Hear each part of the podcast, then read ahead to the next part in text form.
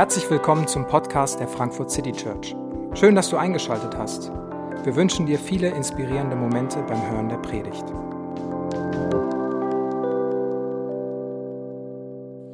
Hallo, guten Morgen. Das ist ganz schön voll, wow. Schön, dass ihr äh, alle hier seid. Wir starten eine neue Reihe, eine neue Zeit, eine Aktion, die wird heißen 21 Tage des Gebets und die bedeutet, dass wir 21 Tage beten wollen, wie der Name schon sagt. Ich bin David, ich bin Pastor hier und äh, ich kann von mir sagen, dass Gebet ist nicht eine meiner Stärken. Ist es nicht. Ich weiß nicht, ob das dich schockiert, ob du denkst, oh, oh, was ist denn das für ein Typ, was ist das, das denn für ein Pastor? Jemand hat mal gesagt, wenn du einen, wenn du einen Pfarrer demütigen willst, dann frag ihn, wie sein Gebetsleben aussieht. Und ich glaube, das funktioniert. Ich glaube, bei mir würde das funktionieren. Ich habe in mir diesen diesen Wunsch und den Gedanken, dass Gebet ist natürlich total wichtig, aber es passiert viel zu wenig. Zumindest sieht meine Realität so aus. Vielleicht ist deine ganz anders. Und ein Teil von mir weiß, dass es, das ist Pflichtbewusstsein. So, man, also man ist, man ist Pastor und man ist vielleicht auch Christ oder man weiß, man hat ja auch schon mal gehört, dass Beten wichtig ist und, und deswegen soll man beten. Und ich weiß, ich müsste und ich sollte mehr und öfter beten. Ich sollte für meine Freunde bitten, für meine Familie bitten und Danke sagen sollte ich sowieso öfter.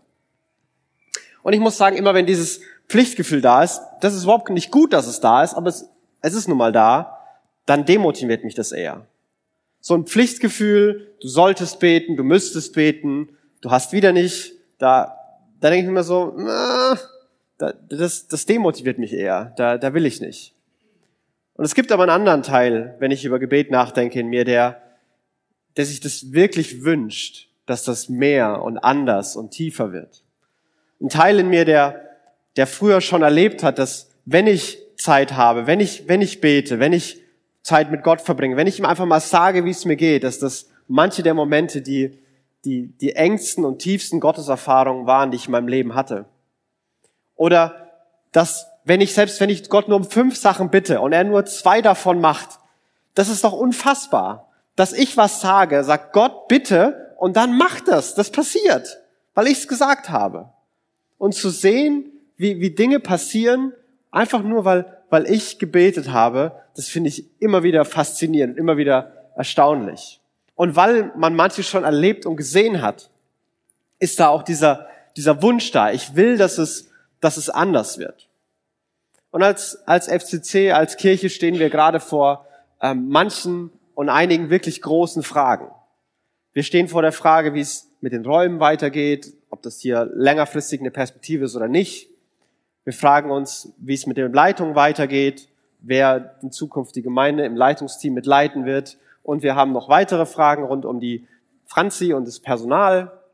Und am liebsten, muss ich ganz ehrlich sagen, würde ich eine der Fragen ganz nach, nacheinander machen. Ich würde gerne erst die eine klären, dann die nächste und dann irgendwann die dritte. Aber die Realität ist, dass die alle auf einmal auf uns zukommen und wir gar nicht so viel Wahl haben. Das haben wir nicht so geplant. Wir haben nicht gedacht, komm, dieses Jahr schaffen wir mal richtig was, wir machen alles auf einmal, sondern die sind einfach alle da gewesen. Und ich habe mich gefragt, warum eigentlich? Gott, was soll das denn? Willst du denn nicht, dass das alles, dass wir überall in Ruhe gute Entscheidungen treffen können, dass wir jede Entscheidung einzeln lang besprechen können? Warum denn alles auf einmal? Und vielleicht ist es so, dass Gott uns mit Problemen, aber das sind gute Probleme, das sind super Probleme. Wir fragen uns nach einer Leitung nicht, weil wir eine Krise haben, sondern weil es einfach dran ist. Wir fragen uns nach Räumen, nicht weil wir gerade auf der Straße alle sitzen und allen kalt ist, sondern weil es eng ist und wir gerne mehr Platz hätten. Und wir, wir stellen uns die Frage, vielleicht hat Gott alle Fragen auf einmal aufgerissen, dass wir so auf eine gute Weise überfordert werden, weil wir nicht wissen, was wir machen sollen, was wir tun sollen, was ist richtig, was ist falsch, was sind die richtigen Entscheidungen, dass uns das vielleicht dann quasi mehr dazu bringt, zu sagen, hey, Gott, jetzt brauchen wir dich wirklich. Jetzt ist unsere Weisheit am Ende, jetzt sind unsere Gedanken am Ende, jetzt sind unsere Methoden am Ende. Jetzt wollen wir beten. Und wir wollen beten. Und ich wünsche mir, dass wir es nicht nur als einen letzten verzweifelten Mangelakt tun, sondern ich wünsche mir, dass wir in der Zeit gemeinsam was entdecken und lernen können. Wir machen diese, diese 21 Tage Gebet nicht, weil wir unser Image als Kirche mal ein bisschen aufpolieren wollen, weil wir ein bisschen christlicher wirken wollen und deswegen machen wir jetzt eine öffentliche Gebetsaktion, damit alle sehen, oh, in der Frankfurt City Church, da wird gebetet. Wir machen das nicht, damit wir endlich die richtige Methodik an der Hand haben oder weil es irgendwie alle machen, genug Gruppendruck da ist, dass die Disziplin wächst und wir das alles äh, mit geballten Fäusten dann durchziehen können. Sondern für mich persönlich, ich sehe das als eine, eine Riesenchance, diese Zeit. Und ich sehe Dinge, die wir getan haben. Wir haben zum Beispiel so ein Heft gemacht. Wenn du noch keins hast, kannst du dir nachher eins mitnehmen. Wir haben, glaube ich, noch um die 100 Stück da. Also wenn du, du darfst gerne eins mitnehmen. Wo so für, für jeden Tag der nächsten 21 Tage so ein, so ein kleiner, kleiner Bibelvers und Gedanke und Dinge, über die man denken und beten kann, drin ist. Und auch das soll kein, kein Anspruch sein, den es zu erfüllen gibt. So, wehe, du verpasst einen Tag. Sondern es soll eine Hilfe sein. Eine Hilfe, wie wir uns dem Ganzen nähern können. Und mein Wunsch für mich persönlich und für uns ist, dass wir Gott in der ganzen Zeit nochmal ganz neu entdecken, ganz neu kennenlernen. Dass in dem Beten, in dem Fragen, in dem Bitten, in dem unser Herz ausschütten, dass wir nochmal ganz neu erleben, wer Gott ist und wie er sich uns vorstellen und zeigen will. Und das Zweite, was ich mir wünsche, ist, dass Sachen passieren. Ich bin echt gespannt, was es sein wird, wenn wir, wenn wir bitten. Und ich freue mich schon in drei Wochen, ähm, Geschichten zu hören. Und wenn wir uns vielleicht austauschen oder ihr euch in euren Lounges austauscht, was passieren kann. Da bin ich echt gespannt, was die Zeit mit jedem von uns machen wird. Wir wollen das heute so ein bisschen ähm, beginnen und ich möchte zwei ganz grundlegende Fragen stellen. So, warum beten wir und wie beten wir? Warum, warum beten wir? Und die simpelste Antwort ist, weil Jesus selber gebetet hat und alles, was Jesus gemacht hat, kann nicht so verkehrt sein. Jesus selber hat immer wieder gebetet. Jesus hat gebetet, um sein, mit seinem Vater Beziehung zu haben. Jesus hat gebetet, weil er gesagt hat, ich brauche Gott. Gerade vor wichtigen Entscheidungen hat Jesus sich immer wieder zurückgezogen. Bevor er seine Jünger berufen hat, hat er sich zurückgezogen, um zu beten. Bevor er seinen öffentlichen Dienst überhaupt begonnen hat, hat er sich 40 Tage zurückgezogen in die Wüste und hat gebetet. Ja, kurz bevor er ans Kreuz gegangen ist, hat er diese berühmt, gab es diese berühmte Szene in Gethsemane, wo Jesus mit Schweiß und Blut und Tränen betet lass diesen Kelch an mir vorübergehen. Immer dann, wenn es entscheidend wurde, wenn es wichtig wurde, hat Jesus gebetet. Er wollte bei seinem Vater sein und er wollte seine Abhängigkeit ausdrücken. Und Jesus war mit Sicherheit die inspirierendste Persönlichkeit, die die Leute damals, die zumindest seine Jünger gesehen und gekannt haben. Und seine Jünger haben diesen Mann gesehen, wie er, wie er betet und wie aufgrund seiner Gebete Dinge passieren, wie Wunder passieren, die sie sich noch nie erklären konnten. Und irgendwann haben sie diese Frage an ihn, dass sie das auch lernen wollen. Hey, wenn Gebet funktioniert, dann, dann will ich das auch lernen. Ich will auch wissen, wie das, wie das geht. Und eines Tages beten, betet Jesus und die Jünger stellen ihm dann folgende Frage. Und es begab sich, dass Jesus an einem Ort war und betete. Und als er aufgehört hatte, sprachen seine Jünger zu ihm, Herr, lehre uns beten, wie auch Johannes seine Jünger lehrte. Herr, lehre uns beten, wie auch Johannes seine Jünger lehrte. Also wenn Gebet funktioniert, wenn es so ist, dass wir mit einem, mit einem Gott reden können und aufgrund dessen Dinge hier und jetzt passieren, dann würde ich gerne wissen, wie das funktioniert. Dann scheint das ein ziemlich nutzvolles, äh, eine nutzvolle Methodik zu sein, die mein Leben bereichern wird und bereichern könnte. Und vielleicht haben die Jünger so gedacht. Vielleicht haben die Jünger auch andere Gedanken gehabt, wenn sie hier sagen, wie auch Johannes es seinen, seinen Jüngern beigebracht hat. Wir wissen nicht, was Johannes seinen Jüngern beigebracht hat. Wir wissen aber, dass eigentlich jede Frömmigkeitsrichtung und jede Religion hat gewisse Formen von Gebet. Hat gewisse Formen mit der übernatürlichen Welt zu kommunizieren.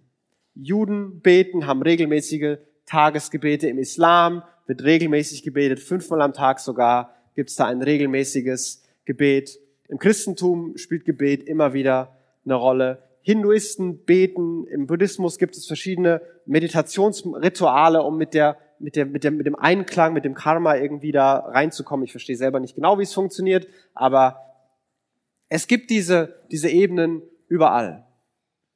Und wenn wir eine Umfrage machen würden, würde ich tippen, dass ganz, ganz viele schon mal irgendwann gebetet haben. Vielleicht als Kind, wenn der Hamster kurz vorm Sterben war, dass Gott doch bitte den Hamster zurückbringt. Zumindest habe ich das mal gemacht. Es hat nicht funktioniert. Ich weiß nicht warum, aber das war so. Vielleicht auch in wirklich dramatischen und schlimmen Notsituationen ein Stoßgebet zum Himmel als verzwe letzter Verzweiflungsakt, dass vielleicht doch noch was anders ist. Ich glaube, viele haben das schon mal probiert und versucht. Vielleicht du auch.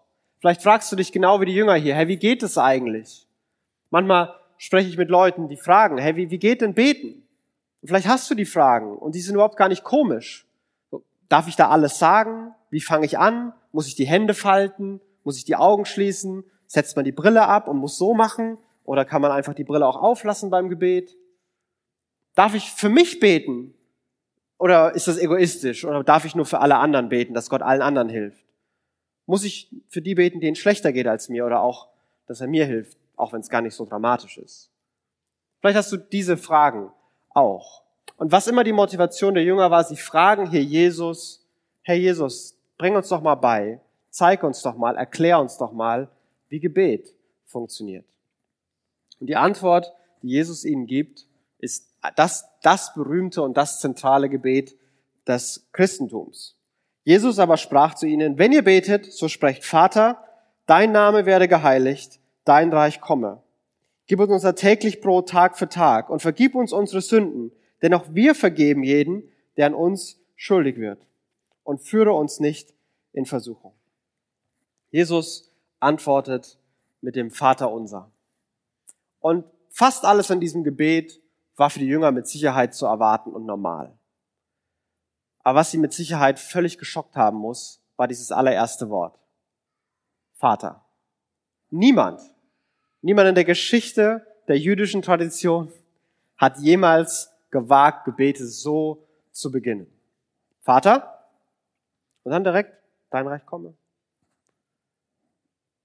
Dieses Wort, dieser Beginn ist für die Jünger ganz neu und komplett schockierend. Und immer wenn Jesus über Gebet redet, fast immer verwendet er dieses, dieses Bild, diesen Begriff. Er redet ganz oft von einem Vater. Und ich glaube, dass dadurch eine riesen Chance entsteht, aber gleichzeitig auch eine riesen Hindernis aufgemacht wird. Gott als Vater anzusprechen, kann das Hindernis oder die Motivation für Gebet sein. Und ich glaube, dass Gott als Vater anzusprechen für manche, manche von uns, für manche, die schon viele, viele Jahre Christen sind und wissen, sie sollten, dürften, könnten beten. Dass dieser Begriff und damit ein Gebet zu beginnen und damit mit Gott zu reden, dass dieser Begriff das Hindernis ist. Vielleicht gar nicht bewusst, aber vielleicht sehr unbewusst. Weil wir alle haben einen Vater, sonst wären wir nicht hier. Wir alle haben einen Vater. Und manche haben sehr, sehr positive, sehr, sehr gute Gedanken an ihren Vater. Natürlich war der Vater nicht perfekt, aber der war da, der war liebevoll, der hat geglaubt, der hat unterstützt. Das, das war toll. Ich bin immer noch dankbar, dass ich so einen Vater hatte. Manche sind vielleicht so in der, in der Mitte, wo manches gut war, anderes nicht gut war. Und manche ist es vielleicht bis heute das Lebensthema und das Lebenstrauma. Von einem Vater, der abwesend war, der distanziert war, ja, vielleicht sogar den sie nie kennengelernt haben. Sie wissen, den gibt's, aber anscheinend interessiert er sich für alles andere, außer für mich. Aber Jesus wählt diesen Begriff. Jesus setzt Gebet, Jesus setzt Kommunikation mit Gott in den, in den Vater-Kind-Kontext. Jesus möchte es genau da haben. Immer wieder spricht Jesus bei Gebet von Vater, Kind. Und ich glaube, da wo es auch, da wo es äh, eine Belastung und zusätzlich Hindernis bringt, so sehr kann es auch manches entlasten und entspannen. Also manche Fragen, die wir uns stellen. Darf ich das überhaupt beten? Noch kein Kind in seinem, in seinem Leben hat sich gefragt, darf ich das meinen Vater überhaupt fragen? Wenn ich ein Eis will, dann frage ich meinen Papa, ob ich ein Eis will.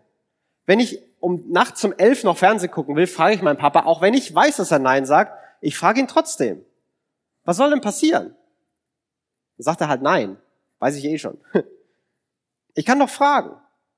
Es, es ist vielleicht manches ist gar nicht so komplex und kompliziert. Natürlich darf ich für alles bitten. Ein Kind darf sein Vater um alles fragen. Natürlich darf ich meinem Vater alles erzählen, weil, weil mein Vater alles interessiert. Zumindest sollte es so sein. Zumindest sollten gute Väter das so tun.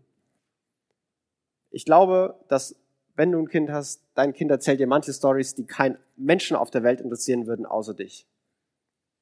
Papa, ich habe heute auf dem Heimweg drei rote Autos gesehen. Cool, oder? Interessiert mich nicht. Interessiert mich null. Gar nicht. Keine Information, die mir auf irgendeiner Ebene irgendwas bedeutet. Aber wenn das dein Kind dir sagt, dann ist das spannend. Auf einmal interessiert dich das. Echt? Waren die alle gleich rot? Ja. Alle gleich und hintereinander. Echt? Waren die auch noch nach roten Ampel? Ja. Und auf einmal entsteht Gespräch und entsteht Beziehung. Und ich glaube, dass Jesus das vor Augen hat.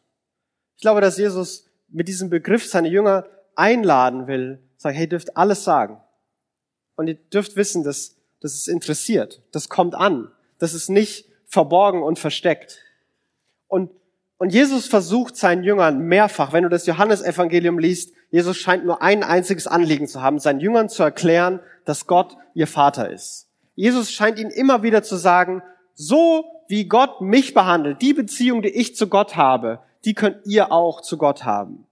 Gott ist mein Vater und ich bin sein Sohn. Und wisst ihr was? Gott ist auch euer Vater. Und wie der Vater mich liebt, genauso liebe ich euch und genauso liebt der Vater euch. Ihr habt die gleiche Ebene.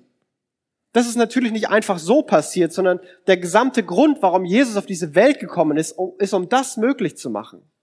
Ist sozusagen, ich sorge dafür, dass ihr einfach so zu Gott kommen dürft. Dass ihr dürft, sagen dürft, Vater, und die Verbindung ist hergestellt und die Beziehung ist da. Warum? Weil er immer da ist. Ihr müsst nicht diese ganzen Distanz spüren.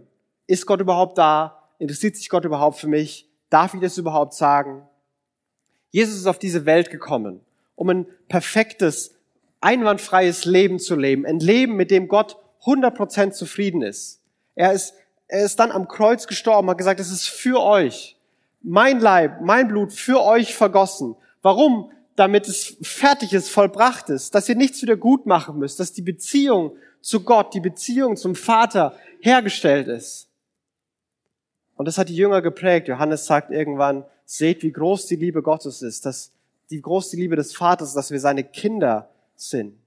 Ein Zeichen der Größe der Liebe Gottes ist, dass er aus, aus Menschen wie dir und mir Kinder macht.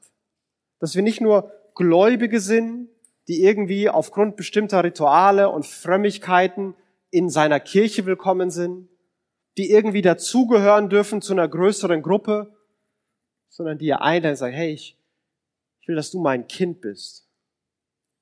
Und die gleiche Beziehung, die Jesus zu seinem Vater hat, die haben auf einmal wir zu, zu Gott. Die haben wir zu unserem Vater im Himmel. Und dieser Vater ist alle Zeit gut, alle Zeit perfekt, alle Zeit richtig. Er ist all das, was unsere irdischen Väter hätten sein sollen. All das, was wir uns wünschen und wonach wir uns sehnen. Alles, was wir sofort beschreiben können an Mangel, das war nicht gut. Das hat mir gefehlt. All das ist Gott. All das ist Gott, der Vater, der sich in der Bibel immer wieder besonders denen als Vater vorstellt, die vaterlos sind. Er ist ein Vater für die Weisen, heißt es wieder und wieder im Alten Testament.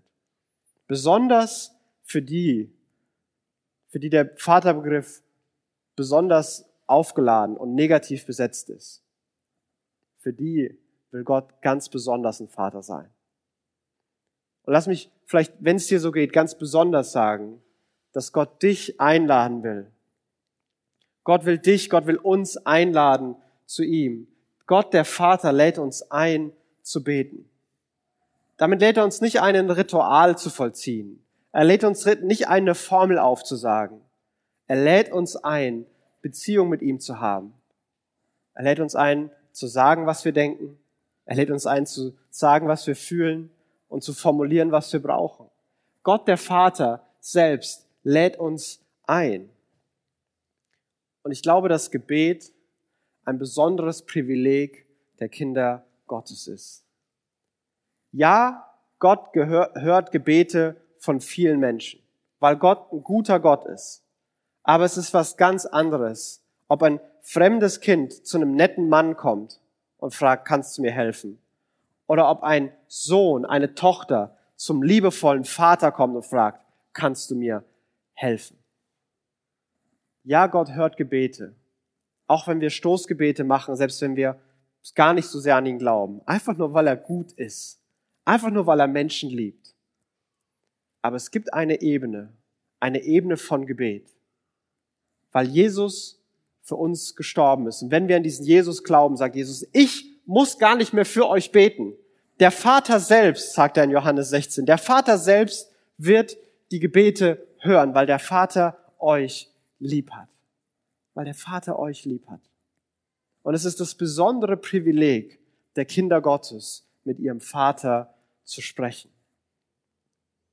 Wenn wir dieses Vater unser, das in diesem Rahmen ist, eigentlich könnte man jede Bitte mit Vater anfangen, immer wieder mit Vater wiederholen. Wenn wir jetzt nochmal lesen und das nochmal angucken, Vater, dein Name werde geheiligt. Vater, dein Reich komme. Vater, gib unser täglich Brot Tag für Tag. Vater, vergib uns unsere Sünden, denn auch wir vergeben auch denen, der an uns schuldig wird. Vater, führe uns nicht in Versuchung. Das bekommt einen ganz neuen Rahmen.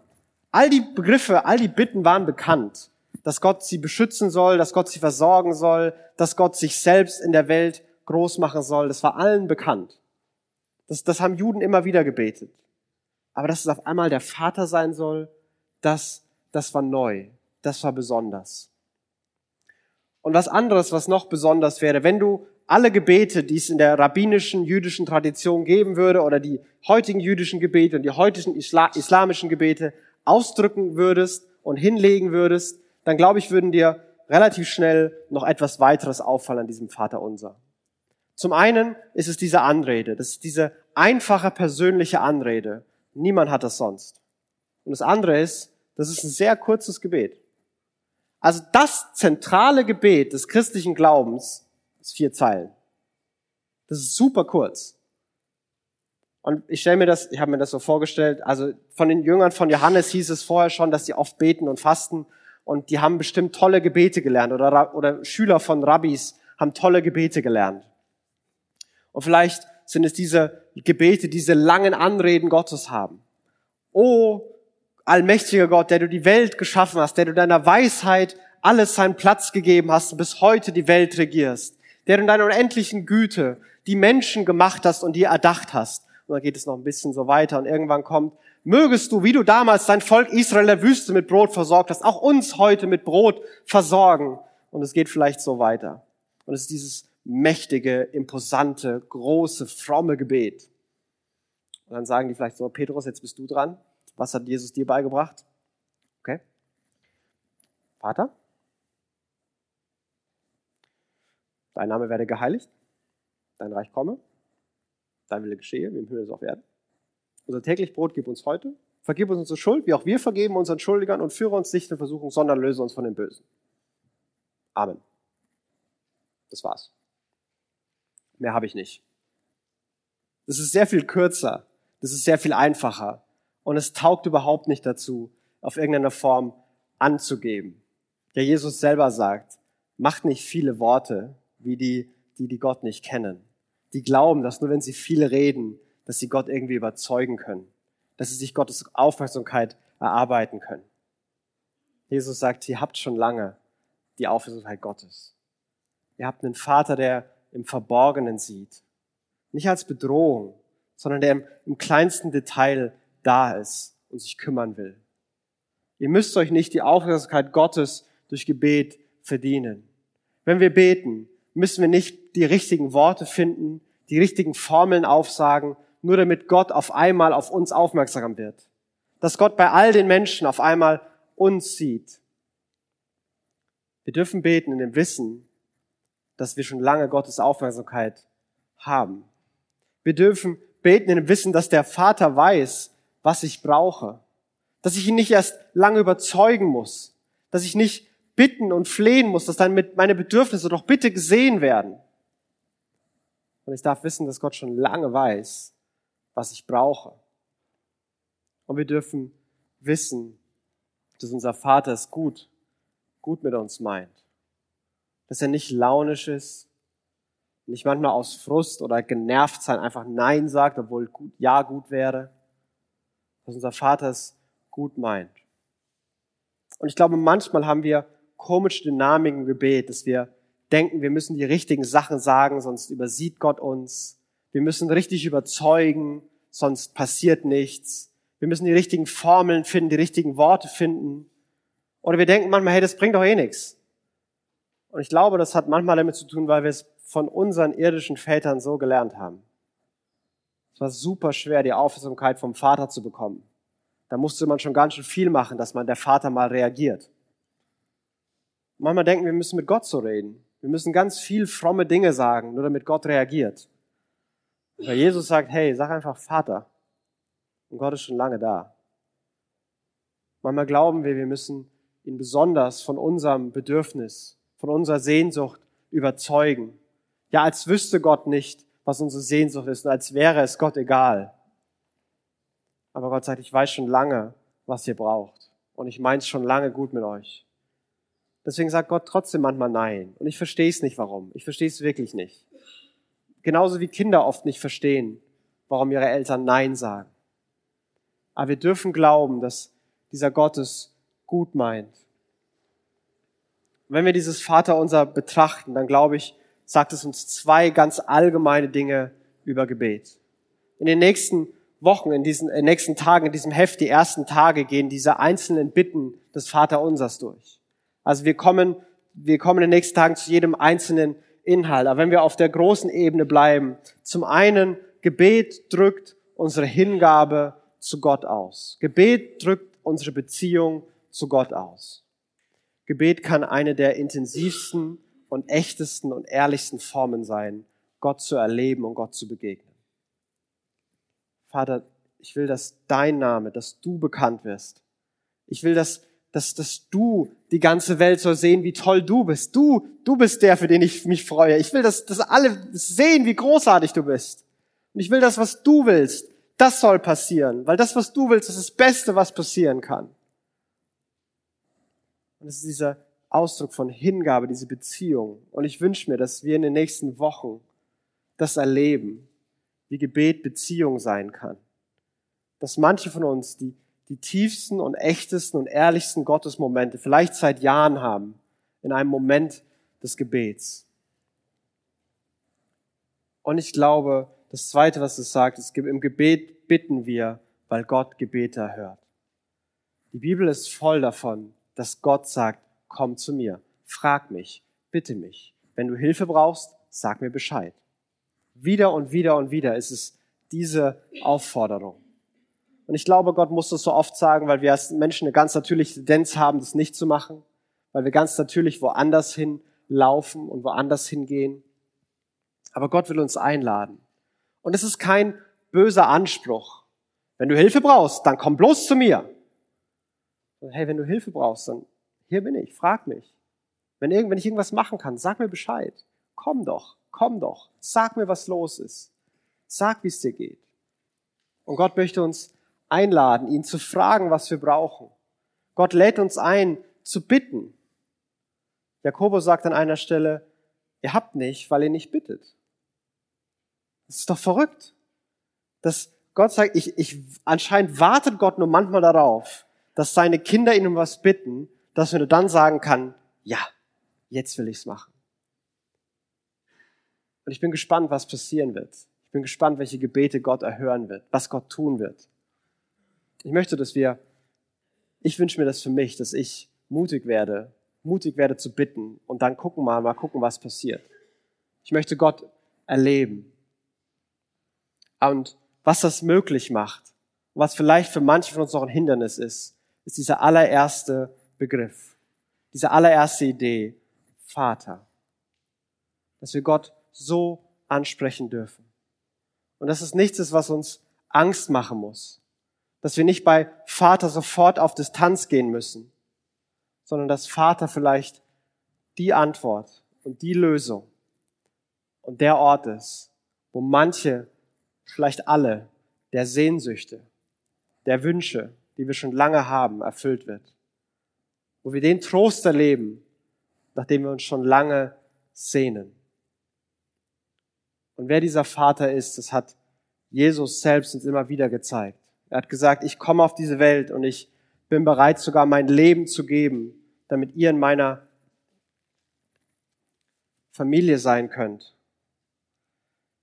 Er hat sein, sein Leib gebrochen und er hat sein Blut vergossen, damit wir seine Kinder sein dürfen, damit wir das Privileg haben, dass Gott nicht mehr fern ist, dass wir nicht durch lange Formeln Gott herbeibeten müssen, sondern dass wir dürfen sagen dürfen, Vater, ihn als Vater erleben dürfen. Und selbst wenn das uns gerade noch Angst macht, wünsche ich mir, dass wir vielleicht heute schon und auf jeden Fall in den nächsten Wochen erleben, was das für ein unfassbares Privileg ist, dass wir so zu Gott kommen dürfen. Ich möchte beten. Jesus, ich bitte dich, dass du, ähm, wie du damals deinen Jüngern erklärt hast und vorgestellt hast, wer der Vater ist, dass du uns vorstellst und erklärst und zeigst, wer der Vater ist. Jesus, ich will dich bitten, dass diese nächsten Tage und Wochen für mein Leben, für unsere Leben wirklich prägend werden. Du siehst, mit welchen Gedanken wir da rangehen. Du siehst, wo wir den ganz ehrlichen Wunsch haben. Hey, wir wollen gerne beten. Du siehst, wo wir Fragen haben, ob wir es schaffen. Du siehst, wo wir Fragen haben, ob du dich überhaupt für uns interessierst. Gott, wir, wollen erleben, dass du gut bist. Wir wollen erleben, dass du da bist. Danke, dass wir das gemeinsam rausfinden dürfen.